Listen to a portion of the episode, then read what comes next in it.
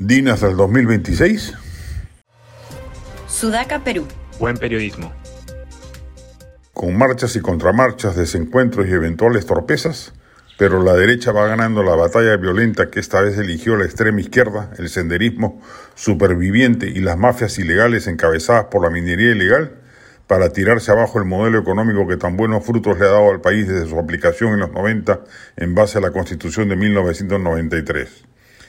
Esa izquierda cree ahora que saboteando el adelanto de elecciones, que se asomaba como una transacción para quitar las aguas del conflicto social y tenía en cuenta el origen disfuncional del régimen de Dina Boluarte, va a atizar la hoguera que ya se viene apagando en varias regiones del país luego del fracaso de la pomposamente llamada toma de Lima. Para su pesar, se ha topado con una presidenta ahora sí asertiva, que luego del timorato mensaje del domingo último, donde ingenuamente creyó que podía brindarle ramos de olivo a una izquierda que no va a cejar hasta sacarla del poder, ha recuperado solvencia y ha anunciado que no va a renunciar. Es de antología, dicho sea de paso, la derecha tonta que, solo por ese mensaje, ahora pide también junto a la izquierda extrema la renuncia presidencial. Si, como todo hace prever, el Congreso rechaza también la iniciativa legislativa del Ejecutivo para adelantar las elecciones, pues no quedará otra que seguir lo estipulado por la Constitución y que Boluarte y el Congreso actual completen su mandato hasta el 2026.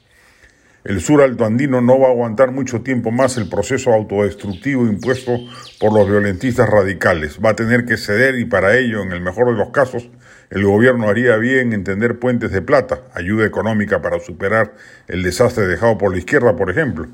Que la Fiscalía profundice las investigaciones por las muertes ocurridas y arroje resultados rápidos y que el Ejecutivo empiece a mostrar resultados tangibles de una represión inteligente de los desmanes que acabe con la extorsión delictiva que implican los bloqueos de carreteras y que tanto daño económico hacen a la economía regional y nacional.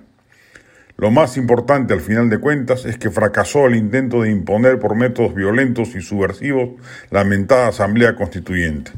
Si la izquierda quiere desplegarla, pues que gane las elecciones siguientes y con el suficiente número de votos lograr la mayoría que se necesita para hacerlo. El centro y la derecha actuales le han plantado cara con firmeza al intento de tirarse abajo la matriz constitucional que ha permitido que el país saliese de la inviabilidad en la que se encontraba en los 80 y que lamentablemente muchos jóvenes no recuerdan ni miran el espejo regional de aquellos países que han colapsado por, por seguir esa ruta nefasta.